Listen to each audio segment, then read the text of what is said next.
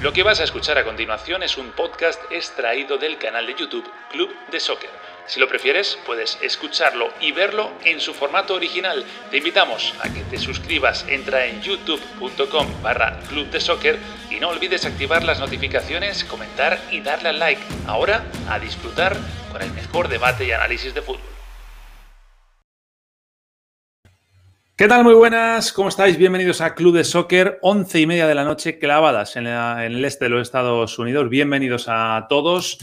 Acaba de terminar hace un ratito la segunda jornada de la Copa América con esa victoria de Paraguay, le ha dado la vuelta al gol eh, original de, Bolivia, se alentaba de penalti tanto de Erwin Saber y luego ha sido cosa de hermanos, de los hermanos Romero, que han hecho eh, tres goles para darle los tres puntos a Albirroja y ser el líder actualmente del Grupo A. Es líder porque en el primer partido, el partido entre Argentina y Chile, se han empeñado en repetir el mismo resultado que hace unos días en eliminatorias. 1-1 eh, con gol, golazo de Leo Messi, de falta directa, de tiro libre, y luego un penalti que eh, paraba bien Dibu Martínez a Arturo Vidal, pero el rechace aparecía Eduardo Vargas para ganar a toda la defensa argentina, se quedaban dormidos y al final anotaba de cabeza. Así que 1-1 en la Euro, sin goles, ese empate entre España y Suecia. Eh, ha dicho Luis Enrique que, que no es un mal arranque. No estamos todos muy de acuerdo con esa idea del seleccionador nacional, del seleccionador español, pero vamos a hablarlo, por supuesto, aquí en Club de Soccer, sobre todo porque le señalan por haber dejado en el banquillo a Gerard Moreno, que ha sido el jugador español que más goles ha hecho esta temporada. Y luego, en ese mismo grupo, eh, ha ganado Eslovaquia, lo ha hecho 2 a 1 a, Polonia y en el otro grupo, que quedaba por completar, el de Inglaterra y Croacia, bueno, pues en Glasgow se han puesto eh, la República Checa 2-0 con un golazo, por cierto, de Schick, que si ya hay muchos que le están buscando a ver si le pueden fichar, bueno, llegan tarde. ¿eh? Le ha fichado Monchi hace unos meses, va a jugar en el Sevilla el año que viene. Están preparados Alejandro Figueredo, Bruno Bain, Juan Fernando Mora, todos ustedes también, así que comenzamos edición de Club de Soccer. Vamos a por ello.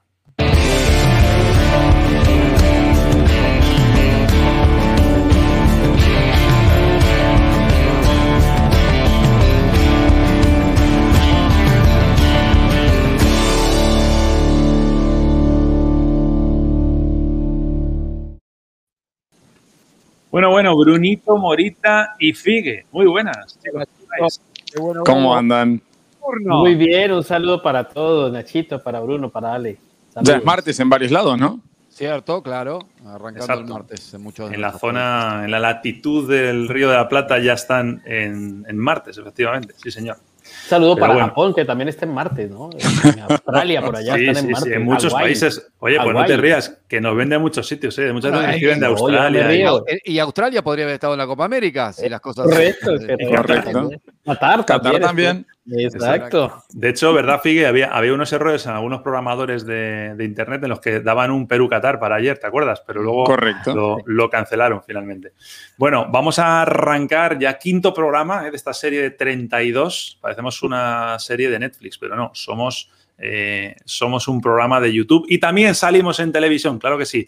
Eh, vamos a recordar a la gente, porque además hay un pequeño cambio, eh, que estamos todos los días, que los días que no hay Copa América vamos a las 7 y media de la tarde, horario del este, y que los días que hay Copa América, hoy estamos saliendo 11 y media, igual que ayer, pero a partir del próximo día, que es el jueves, ya iremos 10 y media, es decir, 30 minutos después de que acabe el, el, último de los, de los partidos. ¿no? O sea que es un ver. programa único, Nacho, el único programa con Copa América que va hasta ahora, muy especial. Es, el... es verdad, es verdad. Eh, nos podéis ver en directo en YouTube, en nuestro canal, también en Bean Sports Extra y eh, también nos podéis ver en diferido por la mañana en Bean Sports en español si estáis en, en Estados Unidos o por la señal de IBC, tanto en Latinoamérica como en Centroamérica. Y quiero recordarle también a todo el mundo que estamos eh, desarrollando eh, un, mes muy divertido. Nos estamos pasando bien. Figueredo no tanto, pero, pero algunos incluso algunos perros se divierten no, no, mucho con este juego Yo me divierto. Todavía no me está yendo bien los resultados, pero que me divierto, me divierto. Eso es verdad. Eso es verdad. bueno, tenemos este torneo eh, en marcha. Recordemos a todos nuestros amigos que Betfair es una red social especializada en pronósticos deportivos y lo que queremos es que todo el mundo pues, eh, se apunte, ¿no? que se haga su, su, cuenta en Betfair, que es totalmente gratuita, no cuesta nada, ¿eh? y juguemos a pronosticar. La gente puede entrar o bien con la descripción En la descripción hay un, hay un link en el que puedes ir o directamente, si nos estás viendo por televisión o aquí mismo en YouTube también, eh, con el código QR o el código QR, eh, acercas el móvil y ahí te lleva. Entonces te creas tu cuenta, participas y competimos todos. ¿eh? Hay unos que van mejor, otros que van peor. Lo, sorprendente no es eso, lo sorprendente es que hay gente que, va bien y, no sabe por qué, que es lo que me preocupa. Y no señalo y no señala a nadie, ¿eh? No señala a nadie, lo tengo por aquí. No sabe ni él cómo está haciendo los aciertos. Ojo que he visto grandes ascensos y grandes descensos también. Correcto, es que esto no es como empieza, sino como termina. Exacto, esto no es como empieza y no como termina, doctor. Yo no sé por qué voy ahí, la verdad no tengo idea, Nacho. No pasa nada, no pasa nada. Por cierto, el líder hoy no es Mora, ¿eh? El líder de eh. nosotros es, Chapela, hoy Mora ya cayó un poco. Muy bien, genial. Bueno, eh, me ha costado trabajo creerlo durante el partido, pero sí, efectivamente, Argentina 1, Chile 1, hemos podido reutilizar el mismo lower que utilizamos hace un poquito tiempo. Eh, están condenados a empatar. O sea, yo ya, yo ya, jugando a pronosticar si se vuelven a cruzar eh, en la Copa América hay que poner un empate, ¿no? Sí o sí. Sí, Argentina hay que ponerle empates y esta cuestión de no poder mantener las ventajas. Nacho, ¿querés eh, revisar un poquitito cómo salieron a la cancha? Sí, ahí está. bueno, Dibu Martínez que se va a quedar mientras no aparezca de nuevo eh, Armani con esa buena noticia de que deja atrás ya por fin ese capítulo del COVID. Eh, Montiel derecha, Tagliafico izquierdo, Otamendi, Lucas Martínez en el centro de la zaga, con Paredes, Lochelso y De Paul. Centro del campo, arriba Lautaro, Messi y Nico González, que se ha perdido un gol también tremendo. ¿eh? Me ha recordado un poquito a Morata. Unos cuantos. unos cuantos, sí. Me ha recordado un poquito a Morata y luego hablaremos de eso. En Chile con Claudio Bravo en la puerta, Isla derecha, Mena izquierda, Maripán Medel, está todo previsto, con Arturo Vidal Eric Pulgar y Aranguiz en el centro del campo, arriba Vargas, Palacios y Meneses. De Chile me quedo con Pulgar, ¿eh? Que tiene 27 años y es de lo, de, lo mejorcito, por lo menos de cara a pensar una posible renovación ¿no? del equipo. Estuvo en toda la cancha y justamente renovación es lo que no le sobra a Chile.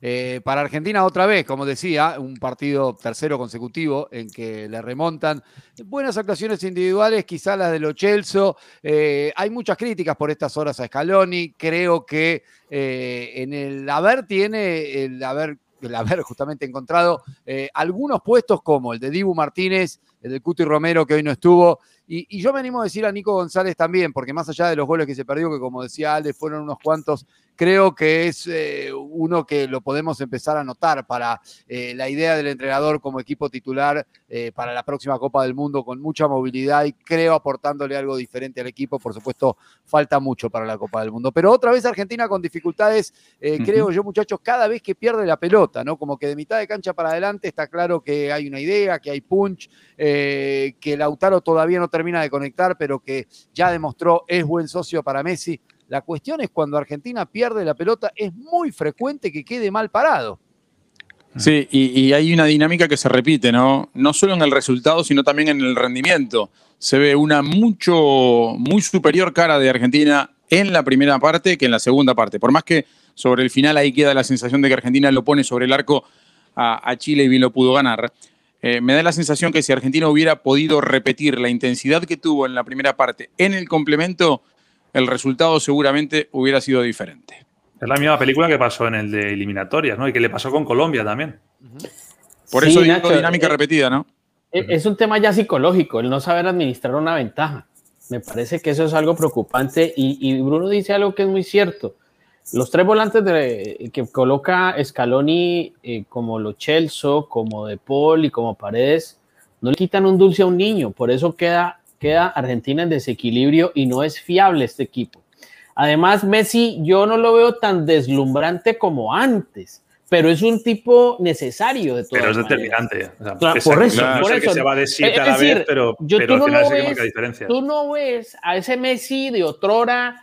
Eh, no, ese no lo vamos impresionante a ver porque ya no lo vamos a ver más, exactamente. Barça tampoco, pero obviamente, obviamente es un jugador que tiene que estar ahí porque sí porque de la galera te saca un tiro libre como el que, como el que le, clava a Bravo. A mí me da la sensación de que este equipo no encuentra forma con, con Scaloni y ya lleva a Scaloni su tiempo y viene ensayando y esa es una, digamos, una licencia y es un permiso que le tendremos que dar o se le tendrá que dar a Scaloni buscando el mejor equipo, pero, pero este es un equipo, un conjunto que no deslumbra, no es efectivo, no vende una sensación de ser un conjunto eficaz.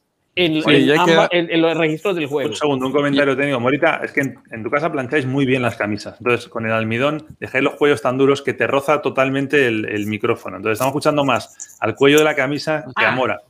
A mí me interesa más de momento lo que diga Mora. Dale, dale, perdona. Yo quería detenerme un poquito en Chile también, ¿no? Y sobre todo en esto de que tiene nuevo entrenador. Martín Lazarte asumió hace muy poco tiempo y en los tres partidos oficiales que tiene con Chile hay dos empates con Argentina, ¿no? También hay que decir, esto es un punto destacable para, para una nueva etapa de un entrenador que no pudo contar, por ejemplo, hoy, y no lo va a poder hacer por toda la primera fase, con una de las principales figuras, como es Alexis Sánchez, ¿no? En ese sentido, también Chile ha dado ventaja en la jornada de hoy. Sí, hay cuestiones, eh, eh, volviendo a Argentina, que preocupan vinculadas a la diferencia de rendimiento con lo que vienen haciendo los jugadores en sus clubes. El caso de Montiel, que es una moto cuando juega en River y no para de pasar, y aquí aparece algo tímido. Eh, el propio De Paul, que tuvo un partido muy flojo y, y- y- y no parece tener esa creatividad que le hizo casi que ganarse un puesto como uno de los jugadores fundamentales en la Copa es un América mal pasada, común eso, ¿no? Bruno. eh, Lo hemos hablado muchas veces que, que son jugadores que en sus clubes sí parece que están dando pasos adelante y progresan, pero luego no sé si es porque están con Messi, si es porque es la selección, no sé por qué es, pero lo- la pasaba Foy, la pasaba el propio Di María. Sí, bueno, eh, en el caso, Kun. suponete, de Lautaro, Nacho, es muy distinto tener a Lukaku al lado que ser vos, Lukaku. Acá tiene que ser Lukaku, él, porque es el punta del equipo, ¿no? Sí, sí, totalmente cierto. Del, del penalti, por cierto, había alguna protesta. eh, no, sé para, vosotros. penal Clarísimo, pero Para mí también. Clarísimo. recontra Iba a preguntar si alguien cree que no era. O sea, estamos No, todos, no. todos de acuerdo, ¿no? No, claro, y Otamendi, y Otamendi, pues eh, está. eh, A ver, yo no sé, Bruno, no hay otro defensa de garantía. Bueno, no, no, es cierto, el Cuti Romero, pero el tema es con quién va a jugar. Yo creo que es posible que termine jugando con Martínez Cuarta en el Mundial, si hacía un poco de futurología. Eh, Otamendi hace tiempo que no está rindiendo eh, y hoy el- la jugada del penal realmente lo dejó en evidencia, ¿no? Por supuesto. Entonces, a partir de ahí, el equipo no vende ninguna certeza. Entonces, yo sigo viendo, y te digo, Uruguay, Uruguay, eso va a ser otro con, con, con Tavares después de lo que le pasó con Venezuela, las críticas. Y yo no sé, es el clásico de siempre del Río de la Plata. Y, Va a y ser otro porque vuelve Cavani, sobre todo, ¿no? y vuelve Cavani, no sé, a- ese partido es complicado para Argentina, honestamente. Muy Sí, También- pero también también es complicado que para Argentina Uruguay, hará- ¿eh? Pero también es complicado para Uruguay. Sí, sí, sí, estoy de acuerdo, estoy de acuerdo. Eh, os iba a preguntar otra cosa de, relacionada con el partido, que es, eh, digamos, sobre todo hablando de la figura de, Claudio Bravo, ¿no? Que el otro día acabó el partido siendo Salvador, porque es verdad que tuvo Argentina con Messi varias al final, y hoy, por ejemplo, me ha sorprendido esa salida en falso, que si no la salva Maripán, al final hubiera pasado todo lo contrario, ¿no? Eh, no, no pretendo criticar a Claudio Bravo, ¿no? Pero es, es un poco darle a entender a la gente que a veces es- esos tres puntos te llegan por un detalle tan absurdo como ese, ¿no? Como que un portero tan fiable como Claudio Bravo tenga un error así, por ejemplo. Bueno, y a mí, me, eh, a ver, capaz que me corrigen, pero creo que en el propio partido con, con Argentina en la eliminatoria también, eh, en, en la salida a cortar algún centro o algo, no ha estado, no ha estado fino. Pero, pero En- recuérdate, en- Alejandro, que, que viene a tener continuidad en la selección. Claudio Bravo prácticamente en el último tiempo sí, en el Betis en la no, liga no no- tuvo mucha... no- exactamente, entonces lo, lo traen porque Lazarte considera que es un hombre importante, es un bastión de esa generación dorada, porque es un gran arquero, pero obviamente no ha tenido la continuidad y quiere alcanzarla ahora con la selección chilena. Luego, pues de lo que decíamos, ¿no? De, si lo decía muy bien Bruno, el, el denominador común cuando Argentina se desconecta del partido es ese, es perder la pelota.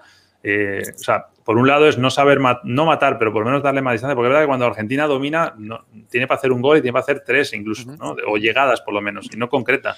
Y es verdad que es un equipo que como le quitas la pelota, o sea, como que ya eh, está muy claro cómo se le puede ganar a Argentina, ¿no? Eh, es un equipo que sin balón prácticamente se queda sin argumentos para, para poder conseguir eh, los tres puntos, ¿no? Más allá de alguna cosa individual que te pueda aportar Leo Messi. Sí, yo, yo tampoco estoy tan convencido de que tenga que aparecer ese 5 recuperador que no juegue eh, y necesariamente sacrificar, sino creo que es una función de todo el equipo, de conectarse de otra forma con la recuperación, eh, porque hay un concepto en el fútbol que es que hace que se dice la marca en ataque, y es cómo estás parado para prever que cuando vos pierdas la pelota, y esto Guardiola es algo que lo trabaja y en las declaraciones permanentemente lo manifiesta, ¿dónde van a estar tus jugadores? Yo no estoy convencido de que vos tenés que jugar con un 5, como decimos eh, en el Río de la Plata, picapiedra, que rompa. A lo mejor estos mismos lo pueden hacer. A mí, Paredes, eh, De Paul, cuando están conectados, los Chelsea, eh, yo no estoy absolutamente convencido de que ese trío no pueda andar, pero todo el equipo tiene que estar convencido de recuperar la pelota cuando la pierde. Claro, es como volver, ¿no? Es el famoso retroceso, ¿no? De, cómo se hace para, claro, para que el impacto negativo sea, sea el menor posible, ¿no? Lo que pasa es que los partidos se marcan desde el medio campo. La jerarquía de, un, de, de, la historia de 90 minutos tras el vuelo de la pelota se marca desde el medio campo. Si tú no ejerces dominio a partir de allí, pues obviamente se, van a marcar ciertas diferencias. Argentina ni siquiera somete al rival con la pelota. Yo le vi 30 minutos muy buenos a Argentina en este partido ante Chile a partir de someter a Chile con la pelota pero después se diluyó, se diluyó porque obviamente le pasó también con Colombia. Se la pusieron así chiquitica los colombianos entre De Paul, Paredes y Lo Chelsea. Para el segundo tiempo vuelve y saca a Lo Chelsea. A mí me pareció un cambio bastante malo el de Scaloni sacar a Lo Chelsea, pero bueno, eran otras circunstancias. Pero si no manda Argentina desde el medio campo, los partidos le va a quedar muy difícil. Bueno, eso es referente al partido entre Argentina y Chile, el reparto de, puntos que da un mundo y además, bueno, ya lo sabe todo el mundo, que pasan 4 de 5, es decir, que no hay ningún drama aquí, pero, pero bueno, ya de momento hoy Paraguay ha aprovechado su, oportunidad, tenía que hacerlo, ya lo decíamos ayer, en, principio era el partido entre los dos que se iban a jugar el cuarto puesto, bueno, ya da un paso al frente Paraguay, que eso no quiere decir que Paraguay no quede más arriba, ¿eh? que luego Paraguay a Argentina, a Chile, a Uruguay les sabe complicar, ¿no? Pero fíjate cómo empezaba hoy, ¿no? El carácter eh, de la albirroja que pese a que han empezado con ese gol eh, en contra, ¿no? ese penalti que a mí me pareció también bastante, bastante claro, eh, bueno, luego hay, que hacerlo, hay que hacer tres goles y hay que hacerlo de manera solvente. Me ha encantado lo de Berizzo, por ejemplo, cómo les tiene eh, enchufados, no les da ni un minuto de tregua a, los jugadores de Paraguay. Bueno, fue un Paraguay que fue y se plantó en el centenario bastante bien frente a Uruguay, no más allá de aquel gol mal anulado a Jonathan Rodríguez. Bueno, Paraguay sacó un empate de visitante en el estadio por las eliminatorias y, es un equipo con, que sabe a lo que, a lo que juega, ¿no? Y hoy, bueno, mostró, sobre todo en el segundo tiempo, la cara que necesitaba para revertir, bueno, la imagen que dejó en el primer tiempo. Bolivia pega primero temprano en el partido y sin embargo uno de los principales méritos de esta Paraguay fue no perder la calma, ¿no? Saber que tenía eh, con qué y bueno, lo encontró de la mano de los hermanos Romero en el complemento del partido.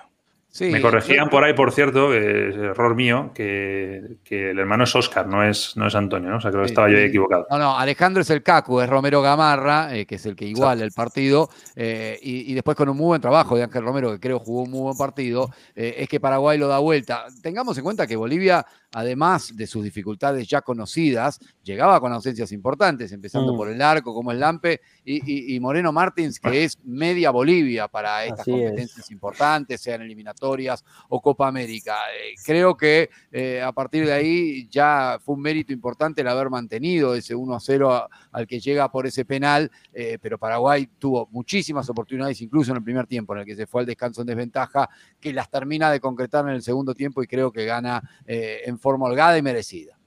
A mí, a mí me da la sensación de que este, este laboratorio de tener este, durante un mes a los jugadores, todos estos seleccionadores sudamericanos, le lo va a aprovechar muy bien Paraguay. Eso no lo tuvo Berizzo. Berizzo tuvo muchas críticas por eso, porque cuando Paraguay estaba jugando no sabían a lo que, lo que pretendía Berizzo, más allá de tener una leve idea de bielcista, si se quiere, si se permite el término, no sé si estará bien dicho. Pero yo creo que ahora, con esta concentración larga, de, enfatizar mucho más en aspectos, de corregir, er, de, pulir en errores, de, eh, ratificar eh, temas con la pelota. A mí me parece que uno de los equipos que puede sacar ventaja de ello es precisamente Paraguay con Berizzo. Y hoy da la sensación que puede dar un golpe en la mesa al respecto. Que Paraguay en los torneos estos siempre, siempre te compite. Yo no recuerdo una Copa América en la que Paraguay O sea, no, no hablo de ganarla, ¿eh? pero al final siempre complica a todo el mundo y siempre acaba llegando a instancias buenas. Y, además, Nacho, con el Mundial en el horizonte, apartándonos un instante de la Copa América, tengamos en cuenta que esta va a ser la última concentración larga de los jugadores. Y, además, no es frecuente que haya, debe ser la primera vez en la historia, me animo a decir, una Copa América a un año, un año y monedas de la Copa del Mundo. Entonces, ahí va a haber también, eh, digo, no pensando en la Copa, sino pensando en la Copa del Mundo, un gran plus para el técnico que mejor aproveche estos 40, 45 días de convivencia. Eh, digamos, de los que vayan a ir al Mundial, va a haber alguno que le saque un jugo bárbaro y eso lo vamos a poder recién saber a fines del 2022. Ahora, esperando, esperando que en medio de esta concentración de cuarenta y tantos días no se presente lo que le ocurrió a Venezuela que, tuvo tantos contagiados de, coronavirus y que tuvieron que traer gente a última hora para el partido con Brasil y demás, porque puede pasar, puede pasar que delegaciones que hoy no están siendo afectadas puedan verse eh, inmiscuidas en ello y tengan que cambiar sobre la marcha, ¿no? Y, puede pasar en el Mundial, ¿no? Nadie sabe qué va a pasar de acá al año que viene, pero es la dinámica que... Pero es cierto. No hay por qué. Otra pandemia para esperemos estar mejor ya, ¿no? no, no, yo, estimo que sí, pero también se puede dar esta dinámica, ¿no? De que, aparezcan positivos en una competencia como la Copa del Mundo, ¿por qué no? Bueno, así está el grupo ahora mismo. Recordemos que el que había descansado era, era Uruguay, que jugará el próximo día contra Argentina. El equipo que descansa, a mí no se me ha pagado, el equipo que descansa es Paraguay, porque el otro partido es Chile-Bolivia. Paraguay líder con tres puntos, Argentina-Chile con uno cada uno y Bolivia sería el, último ahora mismo sin puntos. Ahora, qué bárbaro esto. Yo lo, ya sé que lo sabía antes de empezar, pero ver cuatro pintados de verde, todos estos partidos que se van a jugar, para que solo dos se vayan a Es humillante para el quinto. no, en serio, ¿eh? para el quinto es una humillación. Dígalo como es, dígalo como es. Es una sinvergüencería. Yo lo digo, es una sinvergüencería. No puedes hacer un formato por eso, un con ese formato porque acuerdo, pero por eso, creo, por eso creo que hay que tener en el horizonte, sobre todo para las elecciones más fuertes, que es muy importante usarlo para la preparación para el Mundial y no tanto para ver si clasifico primero o si clasifico segundo. Me estoy preparando, estoy buscando mi química para la Copa del Mundo. Y digámoslo como es, la Copa América no te da nada, te da un trofeo pero te da tiempo de trabajo pensando en un eliminatorio. tampoco, tampoco, una tampoco, no te da nada. Tampoco minimicemos. bueno, sí, Alejandro. Sentido, todos los yo entiendo, yo entiendo, pero honestamente la eliminatoria te da un cupo mundial. La Copa América no te da un cupo mundial. Entiendo, A eso me refiero yo. Te da un trofeo. Un título, está bien, sí, perfecto, un título. ¿Sabes qué, ¿Sabes qué, Juanfe? Yo soy más de partidario de, tu argumento históricamente, pero para la Argentina, que en adultos, en mayores, no gana algo desde el 90. No, y para, para Uruguay, para todos. pero aparte, perdón, pero, pero, pero aparte hay algo que están, que están omitiendo, ¿no? Es decir, para estos equipos, dejemos a Brasil de lado, ¿no? Porque aparte que Brasil es mucho más probable ganar una Copa América que ser competitivos en un Mundial. ¿Para cuáles? Para, todos menos Brasil, decís. Bueno, pues, Brasil, Brasil tiene la chance, Brasil es candidato sin duda de la Copa América y es el que puede tener más posibilidades en un mundial, teóricamente, ¿no? Digo, pero después. pero, yo creo que aún con todas sus dificultades, Argentina, Uruguay, nadie está en condiciones de decir no pueden ser competitivos en un mundial. No, no, por supuesto que no. No, y lo han sido, eh, últimamente lo han sido. Uruguay lo ha sido. Estuvo quinto en la última Copa del Mundo fue cuarto en, el 2010. Este, Colombia pasó a cuartos de final en el 2014. Yo qué sé, digo. Fue quinto mundial, sí, después de. Claro, hay, hay, hay, hay, puntos altos, ¿no? Este, pero eso, yo comparto, el gran objetivo de todos es siempre ir al mundial, ¿no? Por supuesto, pero eso no significa minimizar la importancia de la Copa. No, no, eso yo estoy de acuerdo. Eh, algunas cosas que nos dicen por aquí, eh, habla José Verdejo de que los equipos que descansen en cada fecha que tenían que jugar un intergrupal para hacerlo más competitivo, ya más partidos. Eh, Cristian Marino dice que Chile no tiene renovación, que Pulgar es, la nueva gran figura y tiene 27.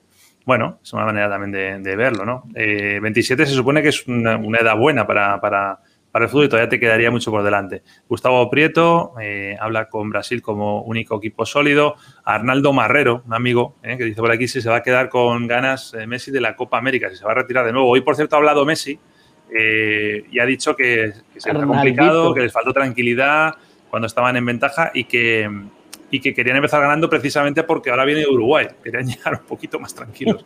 Así que lo mismo que hemos dicho nosotros lo piensa lo piensa el propio eh, Leo Messi. Vamos a hacer una pausa eh, para toda la gente que nos está viendo por, por la tele, tanto por BIN como por IBC, y la gente que está en YouTube, que no se mueva, que ya venimos por aquí. Vamos a la pausa.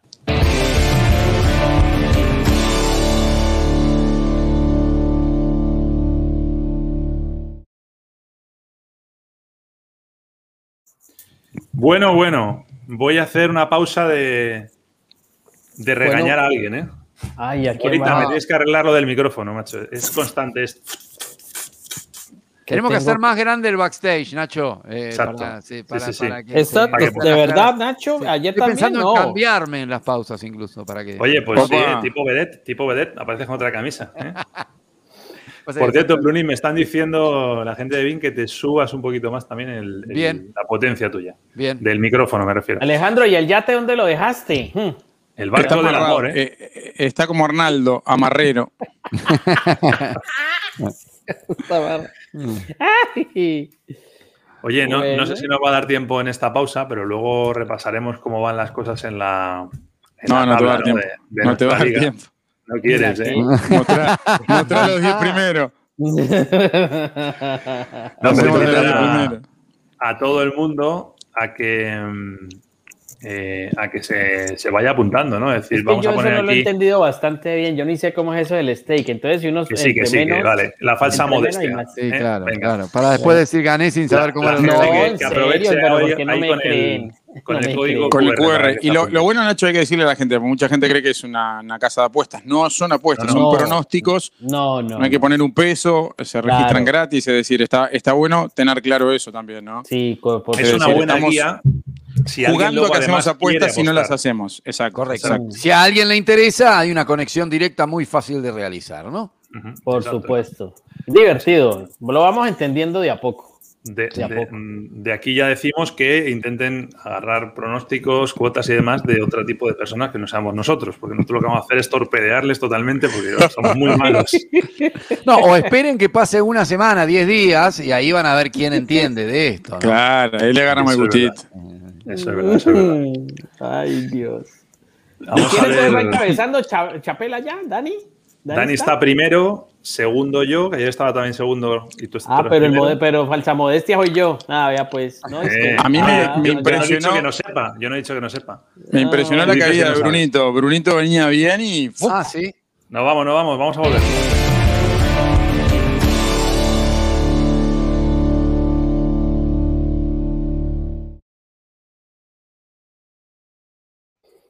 Venga, ya estamos de vuelta, cambiamos el chip, nos vamos a quedar ahora dos días sin Copa América, no quiere decir que no vayamos a hablar aquí de Copa América, pero es verdad que hay que centrarse un poquito más en la, en la Euro. Hoy el partido, digamos, relevante o con más peso era el debut de, de España en Sevilla. Eh, voy a arrancar con la alineación porque es realmente lo que está ardiendo en España. Hay mucho enfado con Luis Enrique. Yo, yo ya que voy a decir de antemano que yo estoy a favor de Luis Enrique. ¿eh? O sea, más que nada porque este es su once y morirá con él. Y efectivamente, si no le va bien, morirá. ¿eh? O sea, que me parece que si pone a Morata, no está poniendo un, co- un- un cojo o un manco. Está poniendo un tipo que viene de la Juve, que sabe hacer goles. Pero ese es el once, con Unai Simón en la puerta, con Llorente de lateral derecho. Esto es lo que le recrimina a mucha gente, que no le ponga un poquito más arriba. Laporte y Pau Torres como centrales, Alba por izquierda, Pedri, Rodri y Coque. Queda claro que Luis Enrique está enamorado de Pedri, le ha dejado hoy todo el partido. Morata arriba con Dani Olmo y con, y con Ferran Torres. Eh, se le critica sobre todo a, este debut de España, y ya os doy ahí rienda suelta, tres cosas. Que no estuviera Gerard Moreno de inicio. Yo creo que el próximo partido contra Polonia van a ir los dos arriba, tanto eh, Morata como Gerard Moreno. Lo del tema de Marcos Llorente, que ha hecho un temporadón en el Atlético de Madrid jugando eh, con llegada desde más arriba y poniéndole de lateral, te cumple de lateral, pero no, no le sacas todo el provecho. Y luego hay una crítica muy fuerte, fuera de lo deportivo en sí, al tema del estadio. ¿eh? El césped estaba terrible. Recordemos que se hizo un cambio de Bilbao a Sevilla porque en Bilbao no podían meter público, pero es verdad que ahí puede haber 15 estadios mejores ahora mismo en España para jugar que la Cartuja. Entonces ahí también le han caído varios, varios, varios Sí, palos, ¿no? igual, igual viendo el partido, viendo los números del partido, no se puede decir que España no ganó por el campo de juego, porque dominó, No, no. tocó bien muy la bien. pelota, La primera hizo una cantidad de pases impresionantes, es decir, todos los datos que pueden respaldar la teoría del campo no, no, no aparecen. Entonces, por ese lado, eh, entiendo sí que desde el punto de vista estético no, no, no, no, no estaba acorde a lo que es la, la competencia. Pero No, después, la sensación que tengo, profe, ya voy contigo, como que más de lo mismo, ¿no? Es decir, otra vez una selección española que domina, que tiene toque, que tiene la pelota, que genera, pero que no la emboca. Exacto. Es que uno revisa la nómina y creo que, Nacho, me corregirás, eh, Morata, Coque y Alba eran los tres que habían estado en, en procesos de selecciones anteriores, los demás son prácticamente nuevos. Bueno, ¿no? te voy a- no es una corrección a ti, pero sí que quiero decirlo, ¿eh? porque hay mucha gente que está muy perdida. Puede- pero y no puede digo ser. No, no, ¿os acordáis del 6-0 a Alemania? Sí. Bueno, pues, Sí. pues seis de los que jugaron contra Alemania estaban hoy en el campo. ¿eh? o Ah, sea, que bueno, decir, ¿es una renovación del, del, del 11? Sí, pero bueno, también hay que decir las cosas claras. Es decir, no hay gol porque no hay un delantero como antiguamente estaba Torres o estaba Correcto. Villa o estaba el que tú quieras. Está bien. Pero una, una pregunta, Nacho, esto te lo tiro como pregunta, ¿no? Porque eh, esta selección española también está golpeada por el, por el tema del coronavirus, es decir, Correcto. ha quedado eh, algo diezmada, ¿no? ¿Qué jugadores, qué ¿Quién te da jugadores? Busquets? No, bueno, por eso, eh, es lo que es la pregunta que quiero que me, que, que me respondas, digamos. ¿Quiénes no hubieran estado hoy si los que iban a ser titulares estaban a la orden? Eh, hubiera estado Busquets en lugar de, Solamente Busquets. de Rodri. Yo creo que sí. Es que O el sea, resto. España tiene esto, este 11 y Gerard Moreno, digamos, como grandes jugadores eh, que vos puedas decir, con esto vamos a la guerra. Eh, No hablo de mí, hablo de lo que de lo que tiene en mente o se ve por parte de, de Luis Enrique, ¿no? Que yo creo que él, él- él está. eh, con- y, y ojo, insisto, eh, que yo no es una crítica a Luis Enrique, todo lo contrario, se me parece un pedazo de entrenador y me parece que, que- que hace muy bien porque lo que tiene- su objetivo es renovar a la selección española. Es decir, ¿de qué, ¿para qué vas a seguir llevando a jugadores que a lo mejor ya no te van a dar nada? Yo por eso no me parecía tan mal lo de Aspas, no me parecía tan mal lo de Ramos, lo de otros, porque tienes que hacer ahí que haya otro tipo de, de perfiles, sangre nueva y sabes que no vas a ganar la euro, con lo cual, mira, a- que se curtan, que compitan. y Bueno, yo pero para, eso es hasta ahí nomás. El sabes que no vas a ganar la euro cuando dirigís Nadie a una lo sabe. selección de los quilates de España, es difícil ir con esa actitud. pero ¿eh? Bruno, pero Bruno, No, luego pero- vamos a hablar de, de Francia y de Alemania. No, Y si pero quieres Nacho, no ganan siempre los que llegan como Francia Sí, o claro, Alemania. Muchas Claro. veces ganan los que Pues llegan es que como sobre el papel se pueden decir tantas cosas, Nacho, pero, el, pero la pelota y en la cancha se ven otras cosas y hay otras circunstancias. El- esto Y, termina eh, siendo eh, un, un igual juego de azar. Puntualmente a las críticas eh, contra Luis Enrique, yo también hay, hay varias que me parecen no fundadas. Lo de poner a Marco Llorente por derecha, vos podrías criticarlo si después Suecia te llegó y te vacunó por ese lado porque no tenía marca, pero tener a un tipo tan ofensivo como Llorente jugando de lateral hasta me parece una apuesta válida. España tuvo el 83, repito, 83% de pelota en el primer tiempo. Creo que es desde que se llevan las estadísticas de posesión, la mitad, que es en los 80, creo que arrancaron, la, el máximo porcentaje de posesión, no de España, de cualquier selección en una euro. Entonces, evidentemente, el dominar estuvo. Seguramente faltaron circuitos para tener aún más eh, situaciones Falta de gol. y que- concretar. sí, y que No, pero yo sí creo, pero yo sí creo que aprovechar a Llorente más adelante le brinda mejores, puede brindarle otras opciones al equipo, al equipo español. A mí sí me parece que ponerlo a, un- a unos metros adelante después de la campaña que tuvo con el Atlético de Madrid es como desperdiciar un talento ya, eh, digamos, contrastado eh, con, con Simeone, ahora con la selección. Me, me parece que lo de Pedri es interesante, eh, apostarle a ese jugador, esa renovación, y tanto así que juega con dos centrales zurdos. Entonces uno dice, es tanta la apuesta obcecada, para muchos terca, obtusa de Luis Enrique, dice, sí, no tengo referentes en defensa. De todas maneras, esta Suecia estuvo a punto en un solo contragolpe de Isaac, que salva a Llorente precisamente No, de y la- llevarse y en la los tres segunda puntos. parte tiene otra Suecia en que boca la de gol. que genera la Isaac y, y- y Exacto. no la define bien Berg. No, no sé con qué le pegó Berg, justamente. Exactamente. Por suerte le pegó mal, sí, porque era, era, era un gol cantado. Pero bueno, tam- eh, también hay que decir que luego entró Gerard Moreno, también ha tenido dos Gerard Moreno y las ha fallado. O sea que es que yo creo que es un poco injusto y se le ha atacado mucho ya a Morata, eh, pero no es cosa de Morata. O sea, es, es algo que tiene el equipo que le falta concretar, le falta llegar y por suerte creo que ya España se ha quitado ese, ese cartel eh, que teníamos hasta hace un par de años de tocar en paralelo todo el rato. ¿Os acordáis aquel partido contra Rusia que era frustrante? Parecía que querían pegarle con la cabeza en la línea. Yo no sé qué querían hacer. Eso yo creo que ya lo han conseguido evitar. Es un equipo más vertical, pero no hay un goleador. Y ese es el gran problema. Ese es el factor diferencial que tiene España ahora mismo con las. Si España tuviera un, un goleador, eh, yo creo que sí sería un candidato a, a ser campeón. Pero ahí Pero no sí, es Luis Enrique. Si, si eh, coincidimos el Gerard Moreno es goleador. ¿cómo puede hacer Luis Enrique? Sí, pero no lo, cuando digo goleador, no digo de que haya hecho muchos goles en el año, sino que, que se ponga esa Entiendo. camiseta y sea capaz de hacer goles. Pero es que imagínate que en esa clase de ligas como la española, los goleadores de la liga son extranjeros. Y bueno, pero Entonces, eso de una para- carencia, Para- entonces, para- para- Monster. para- Porque claro, podría haber un es- español colado. Más Por, arriba. eso, por eso te digo, de todas maneras, a- eh, para los propios de esas ligas, propios en Francia o en Italia, eh, es difícil sa- sobresalir cuando te traen a Suárez, cuando tienes Sí, pero a... ojo, ojo que en esta liga, en esta liga durante mucho tiempo, Eso ha pasado siempre. era precisamente, era, eh, los líderes del goleo eran Gerard Moreno, Iago Aspas, Miquel Oyarzábal, es decir, se entreveraron ahí durante muchas fechas, incluso por encima de, de Suárez y de, y de Messi en algún momento, ¿no? España ha, sido, España ha sido campeona del mundo y campeona de Europa con Cristiano y con Messi en la liga. Es decir, que a mí esa teoría, Mora, yo no te la compro, porque a lo que pasa es que había otros jugadores fuera que sí hacían goles. Bueno, y Estaba de hecho Francia fue, fue campeona del mundo con un 9 que no Sí, hizo pero goles, acuérdate que el que da el título de la Copa del Mundo es Andrés Iniesta, no es precisamente un goleador. ¿Sí me entiendes? Entonces, España gana entonces eso hay, 1-0 hay otras situaciones de juego que te pueden ayudar. Puedes, entre comillas, uno diría, no hay cómo suplantar a un goleador. Estamos de acuerdo, se necesita un goleador, es cierto, pero hay momentos en que hay equipos en que Bueno, fundamentan mucho más Francia, su- Francia su fue campeona del mundo sin, sin de un gol de Giroud. Sí, Por sí, eso, tiene un- tiro está, largo, Yo te iba a mencionar. Francia.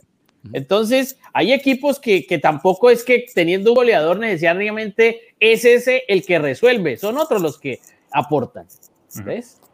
El tema es que a Luis Enrique, y yo sí quiero defender ahí la, posición del seleccionado español, se le está atizando mucho por algunos, incluso compañeros, ¿eh? pero sobre todo aficionados, por el tema de que no ha llevado a ciertos jugadores. Yo soy de los que piensan que eh, se puede criticar el día que sale la lista, da tu opinión con mucho respeto, pero una vez que ya esa lista es la que va, es lo que hay, o sea, no vale de Yo nada. creo que es lo, pero lo que pasa que. Nacho, Nacho, pero no es un tema exclusivo de, de España, ¿no? No, no, por eso, Normalmente digo, es lo más esto. es lo más criticable. Los mejores son sobre los que todo- no están siempre. Claro, Sí. sobre todo para parte de, de la afición y, y muchas veces la prensa cuando, cuando busca generar, digamos, la, la polémica.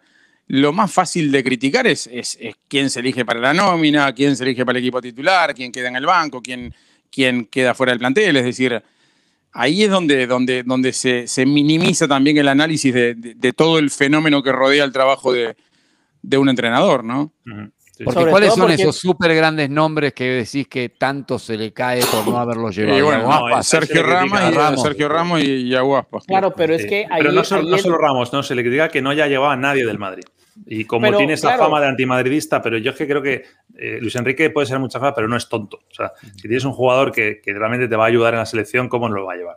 Pero No, él no no, es un jugó en el Real. Madrid, pues. Luis Enrique no fue jugador de Real Bueno, Madrid para ser precisamente por eso- Por eso es antimadridista. precisamente. Porque Bueno, es la Bueno, primera vez en la historia, son ¿no? que Nacho. yo digo son- que, y Es la primera vez en la historia, ¿no? Que no hay un jugador de- del Real Madrid Ah, en la sí. selección. Sí, sí, sí, Pero, a ver, pero yo digo, cuando un entrenador, un seleccionador hace la convocatoria, no sería bueno pensar que esos son los jugadores que él quiere para su idea, más allá de que pertenezcan Sí, aquí, obvio. a este, al otro, a lo demás. Seguro, seguro. si Pues no, es que es así, pero es que, eh, eh, que, que todo el mundo quede contento, eso ni en las democracias, pues, ni, en los, ni, ni en las democracias es así.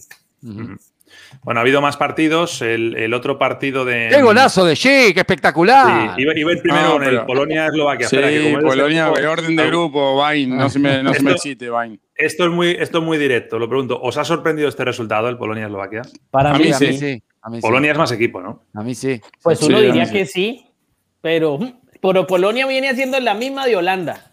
Hola- Polonia no espera más y más. En el anterior mundial era lo mismo. Y qué equipo el que tiene. Y tiene a Zielinski. Estos sí tiene- tienen y ¿eh? tiene a Glick, y tiene a este, y tiene a Lewandowski. Es que es increíble que un equipo con Lewandowski se muera de hambre con la nevera llena. ¿Cómo es posible que un delantero de la calidad de Lewandowski no lo sepan aprovechar en Polonia? Pues hace rato le viene pasando. Es increíble, pero es un campeón sin corona esta Polonia. Uno, uno dice, hombre, de verdad hay esperanza y vuelve y se queda en el camino. De verdad que es Do- increíble. lo doble sorpresa, ¿no? Para mí doble sorpresa. Eh, el resultado global, pero además el hecho de que Eslovaquia se pone en ventaja y que cuando lo empata Polonia, yo dije, bueno, está, este, lo, lo- lo va a dar vuelta. Y sin embargo, no, sobre el final, todo lo contrario. Vuelve a Sí. ponerse en ventaja Eslovaquia. Para mí ese es uno de los resultados más, más llamativos de la jornada. Y se hizo echar Krikoviak, se quedó con 10. y- No, y, eso que tremendo. Polonia tenía. eh, tuvo muchos pasajes buenos. A mí me sorprendió mucho el resultado. Realmente eh, no, no le vi a Eslovaquia, ni siquiera hoy, después de los 90, algo para decir, no, este equipo es más que Polonia, ¿no? Lo de Krikoviak o Krichoviak, o como queramos decir, es importante porque se pierde el partido contra, contra. España. Es decir, no, no es ninguna. Ahora, la ninguna- importancia, la importancia de Marek Hamsik en esa Eslovaquia, ¿no? Hoy Sí. juega- ya, ya deja de ser referente en el Napoli, donde marcó récords. Creo que pasó un récord de Maradona Sí. y tal. Se va para el fútbol de Suecia, regresa a la selección de su país y sigue siendo importante en Eslovaquia. Marek Hamsik, impresionante ese jugador, de verdad No, que no, sí. juega como el dueño del equipo. Seguro. Que, que realmente lo es. ¿no? Seguro, seguro. Sí, se queda mm, el grupo con Eslovaquia líder, ¿no? Está un poco como casi que al revés, pero, pero bueno, vamos a ver cómo acaba eh, en este caso eh, Eslovaquia eh, y sobre todo a ver qué pasa en la próxima jornada, porque creo que se puede igualar todo mucho. El otro partido, y ahora sí, con el mejor gol del torneo hasta ahora, ¿no? Eh, Difícil superarlo va a ser, ¿eh? Claro, este Golazo. chico, eh, si alguien viene a buscarle, eh, que llamen a Monchi, creo que ya la cláusula debe ser 500 millones, ¿no? No, golazo, sobre fuera, todo ¿verdad? visto, sobre todo visto desde la cámara atrás del arco, ¿no? Este. Donde se aprecia la, comba que agarra la pelota. Tremendo Realmente es impresionante, porque no es que tiró a ver qué salía, ¿no?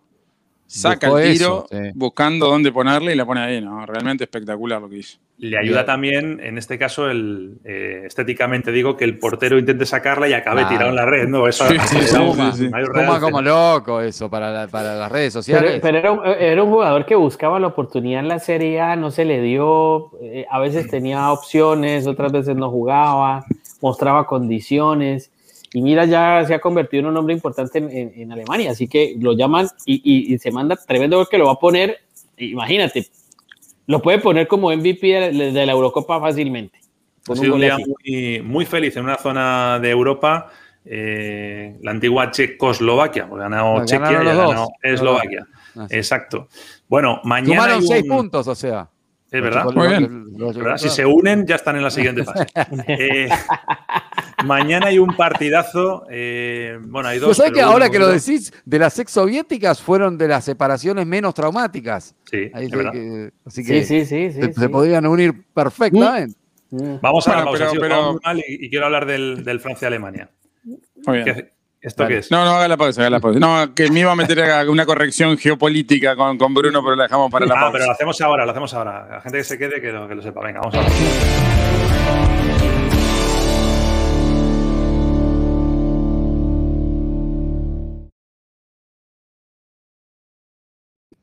Tiene Adelante. razón el profesor Alejandro, no es ex soviética, pero Pati- quise decir pa- com- patinó, comparado patinó con ex. Patinó, Vain, patinó, patinó. Correcto, patinó. Yo no correcto, quise decir correcto. nada para no dejarte mal, pero ya está. No, no, no, no, no. No, es que yo lo dejé, pero a mí me quedó pensando, ¿viste? Cuando. Sí, porque además Que- es una zona que no es ni exsoviética ni exbalcánica.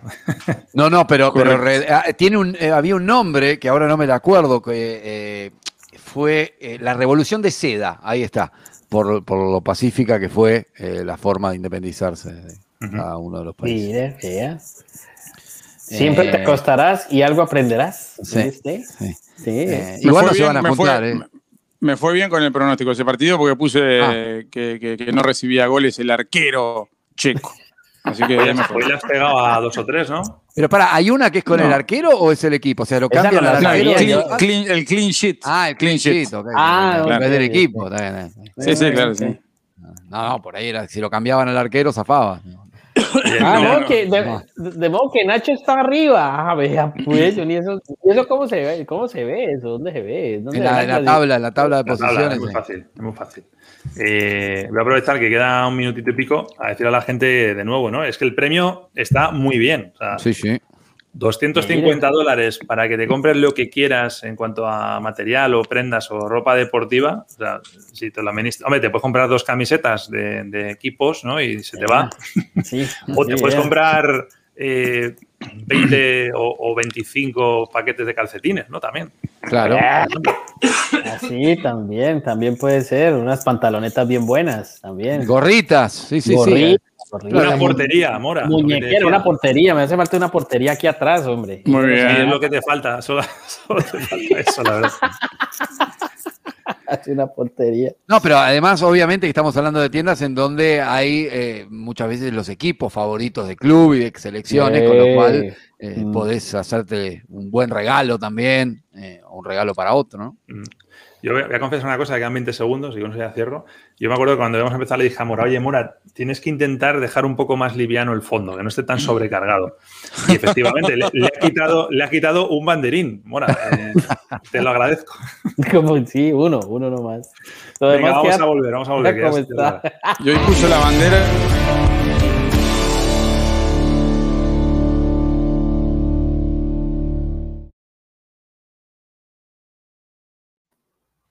Venga, que estamos de vuelta. Mañana hay un Francia-Alemania. Yo creo que es el Uf. día que teníamos todos Uf. marcado en rojo en la, en la Euro. Quiero enseñaros algo y, y sobre eso ya hablamos de lo que queráis. Eh, os voy a poner en pantalla los 11 a priori que mañana van a saltar en, el, en, Mm. en Múnich. Ojo el 11 de Francia. ¿eh? Lloris, Mm. Pavar, Barán, Kimpembe, Lucas, Tolisso, Kanté, Pogba. Tolisso o, o Rabiot podría ser también. Y arriba. Mbappé, Griezmann y, y Benzema. Alemania, Tremendo. bueno, tampoco está mal, ¿eh? no, no- son cojos tampoco. Pero lo de Francia es, es un insulto. ¿eh? Tremenda la delantera y que además creo que no la va a tocar si no hay lesiones hasta el final del campeonato. Mete miedo. Imagínate, te estás cambiando en el otro vestuario y dice, ¿contra quién vamos arriba? Benzema, Griezmann y Mbappé. Ya está con miedo, ¿no? No, sobre todo porque hay un detalle. La prensa de Francia habla muy bien del entendimiento que han tenido Mbappé y Benzema en los entrenamientos. Dicen que ya con la mirada, con un gesto, que ha sido muy rápida la química y la sinergia entre ambos. Veremos si eso se puede ver ante una Alemania que dicen que no le dan un peso porque no tiene a Goretzka, que porque pierden un hombre importante sin Tengo la sensación a- yo de que Alemania está muy cómodo en esa a situación. Goretzka, pero yo tapado. creo que Alemania toda la vida ha sido Alemania. ¿Y cómo es que dicen por ahí, Bruno? Sí, que el fútbol es un juego de 11 el contra juego 11 de- que a la final siempre llega Alemania. Ya Es se, la- correcto. se le Así atribuyeron a más autores que habitantes hay Sí, en el mundo. sí. esa frase. Sí, correcto. Exactamente. Entonces, Valdano es uno de ellos, ¿no? Hablanos uno de ellos. Sí, Sí. sí. Dice que fue el que la Lineker, dijo. Lineker también, exacto. Si Gary- podemos Gary seguir- Lineker que nos va el la programa si seguimos nombrando a los de la. Así que, no, que, que Alemania no, que Ale- mm, no sé, dejemos. Esa Alemania se las trae.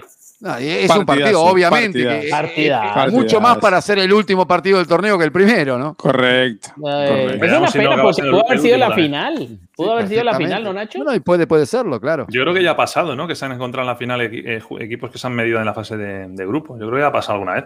Eh, no digo en Eurocopa, en, en torneos en, en general. Oye, muy rápido, simplemente, para vosotros, ¿quién gana? Decidme, decidme quién gana mañana. O empate. Francia. Gana Francia, los dos anotan goles. Empate. Qué profesional. empate. Bueno, yo, di- yo creo que gana Con goles. Francia. Pero vamos a hacer una cosa. Vamos a ir con un experto, ¿eh? Vamos a hablar de, de pronóstico. Venga. Bueno, hoy en el Betfight Center tenemos a don Paco Pavón. ¿Cómo estás, amigo? ¿Qué tal, Nacho? Muy bien, ¿y tú?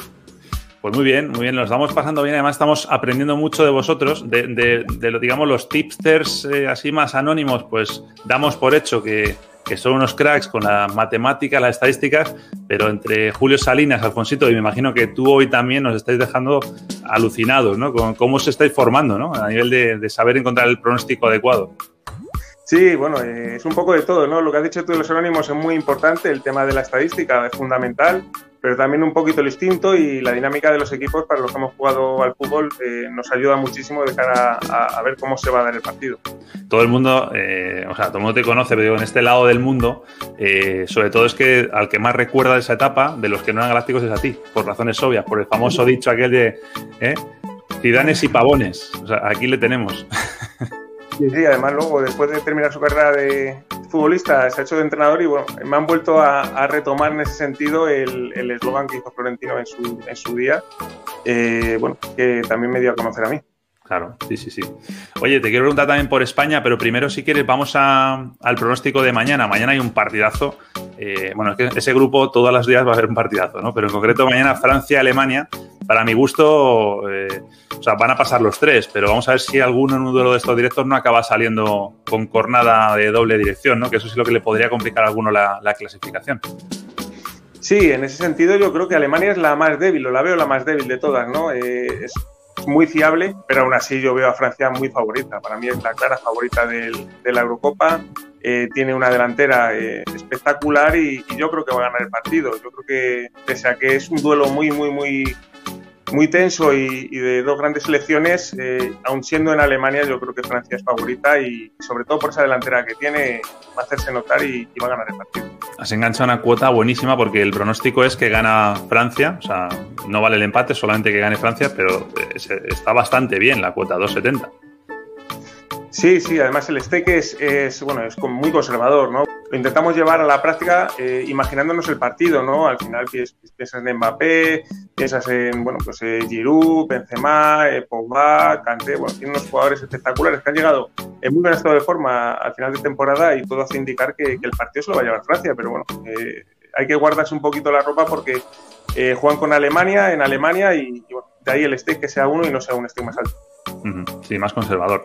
Oye, eh, aunque luego conectamos otra vez, pero te quiero preguntar por, por el partido de España, que yo estoy empezando a, a, intentar abanderar la teoría de que se puede ser campeón de Europa, sobre todo en esta Eurocopa en la que pasan los mejores terceros, quedando 0-0 todos los partidos, ¿no? Es decir, así, así yo creo que nos desesperamos menos en el tema de la falta de gol.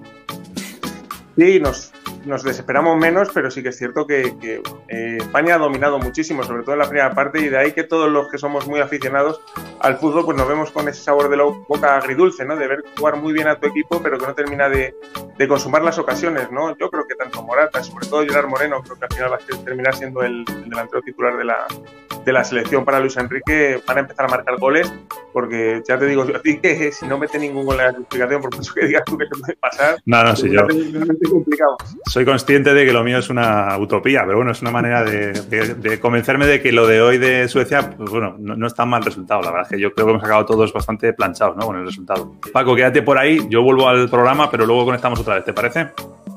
De acuerdo, Nacho. Venga, ahora venimos. Qué fenómeno, Paquito Pavón. ¿Cómo Tenemos está cambiado un minuto. Pavona? ¿Cómo está, está, pero está hecho un chaval todavía. Está hecho un niño. Eh, oye, tenemos un minuto clavado para hablar del Hungría-Portugal. Eh, no sé si quieres hablar de lo deportivo o de lo que ha pasado con Cristiano hoy. ¿Lo habéis visto? Sí, la, la increíble. Sí, sí, increíble. Las gaseosas, increíble. sí. Increíble, increíble. ¿Cómo se durmieron también los de la competencia, ¿no? De la gaseosa de no salir a aprovecharlo, porque era si el Sí, pero va a venir, eso va a venir. Va a venir mañana, decir la ¿no? marca, si queréis, ¿eh? no, no tenemos conflicto. ¿eh? Bueno, muy bien. Entonces, el, el hombre de Pepsi, ¿cómo no apareció en el. Yo me pensé que iba a tardar 30 segundos. ¿sí? Igual, no. a mí, a, a mí, a, a mí, no sé, en un jugador que él mismo se jacta por su profesionalismo, Cierto. no, no, no, no me parece, no es me parece un hecho. contra este eso. tipo de bebidas, ¿eh? pero de ahí. Está bien, a- pero son dos cosas ese- distintas. Por eso, son no dos cosas distintas. En otro No, no, por espacio, hacelo. Ahí. Yo No lo necesita. Para mí, para mí estuvo, estuvo Sí, muy mal. Evidentemente no se dio cuenta, pero con la experiencia que tiene ya debería saber que esas cosas son sagradas. Supuestamente parte del dinero que cobra de la Federación Por de supuesto. Portugal sale de que esa gaseosa esté ahí. Exacto. Por supuesto, es irrespetuoso. Me parece que, eh, que, eh, no al lugar eh, en un escenario, no, tal vez otra- de otra manera, pero no así. Hungría, ojo con Hungría, invicta en 11 partidos. Eh, Mora es de los que piensa que Hungría se lleva algún punto por ahí, ¿eh? Pues de pues, pronto sí, no de pronto puede no sorprender. Sí, a ver, si nadie daba un peso por Finlandia y mire cómo está Finlandia. ¿m? Lo pero tiene Soboslai. ¿Eh? Oye, A- eh, vamos a pausa rápido. Eh, os hago la misma pregunta. ¿Quién, qué, qué pasa mañana? ¿Gana Portugal para todos? ¿O alguno da una puertita a Hungría? Empate, Portugal, empate. Portugal, Portugal. Oh, Portugal. Oh, Bruno dice empate. Bueno, bueno, pues nada. Vamos a pausa y volvemos para ver nuestros pronósticos de mañana. La gente está que muerde por conocer los de Figue, así que venga, quédense que ya venimos.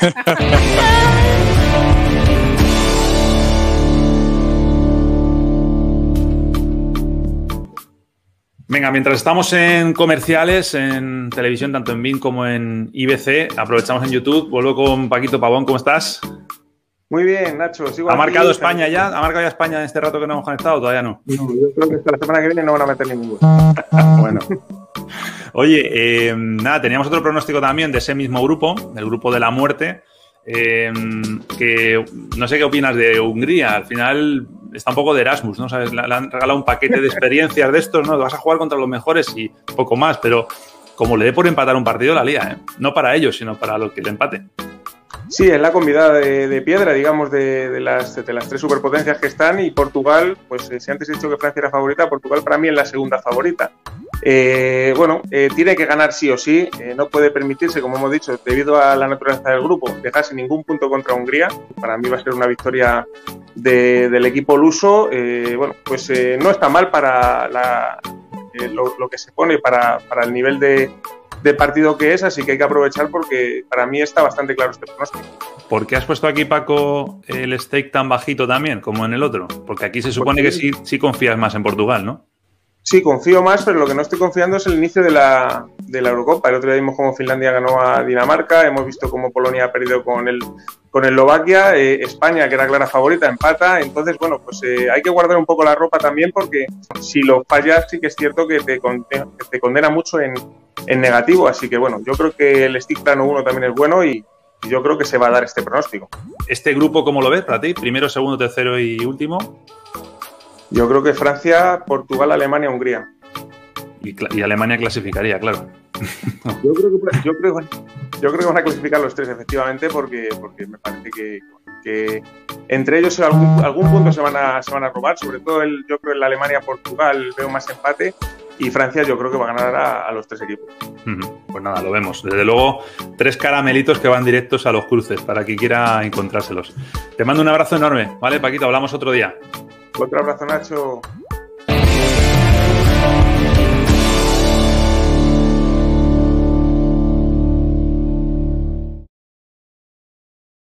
Venga, nos queda un minuto y 20 segundos. Vamos de una con los pronósticos de mañana. Eh, Morita, ahí están los tuyos. ¿Nos los cuentas? El Francia-Alemania. Eh, Francia gana y me apuesta sin empate con un stake de 8.5. Mm, tu pronóstico, muy bien. Y Hungría-Portugal. Y Hungría marca un gol con un stake de un 8.5. Yo creo que gana Portugal, pero Hungría marca un gol, digo yo. Tuyo, Figue. Bueno, en Hungría, Portugal, soñé que Cristiano Ronaldo remata un penal, así que doy, doy un penal este, que se asigna en ese encuentro. Buen dividendo aparte. el stake empecé a ser un poquito más conservador, 3,5. Y en ah, el partidazo, en el partidazo de la jornada, 10 de eh, stake. voy porque sí, claro, voy porque anotan los dos. voy porque anotan los dos con un dividendo un poquito más bajo y un stake fuerte. Con el Hungría-Portugal vas a subir puestos y luego vas a hacer otra Brunito, el tuyo. Pero ¿quién es el que se va a quedar en cero tan seguro en Francia y Alemania? Para mí eso es una buena apuesta. Bueno, Hungría y Portugal, yo ya lo dije recién, que para mí empataban, así que está refrendado. ¿eh?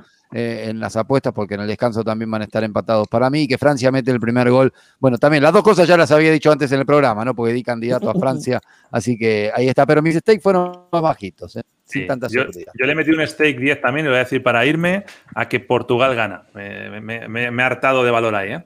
En fin. Bueno, chicos, mañana nos vemos, siete y media de la tarde, horario del este. Un beso para los tres y a todos. Bruno. Saludos, chicos, descansen.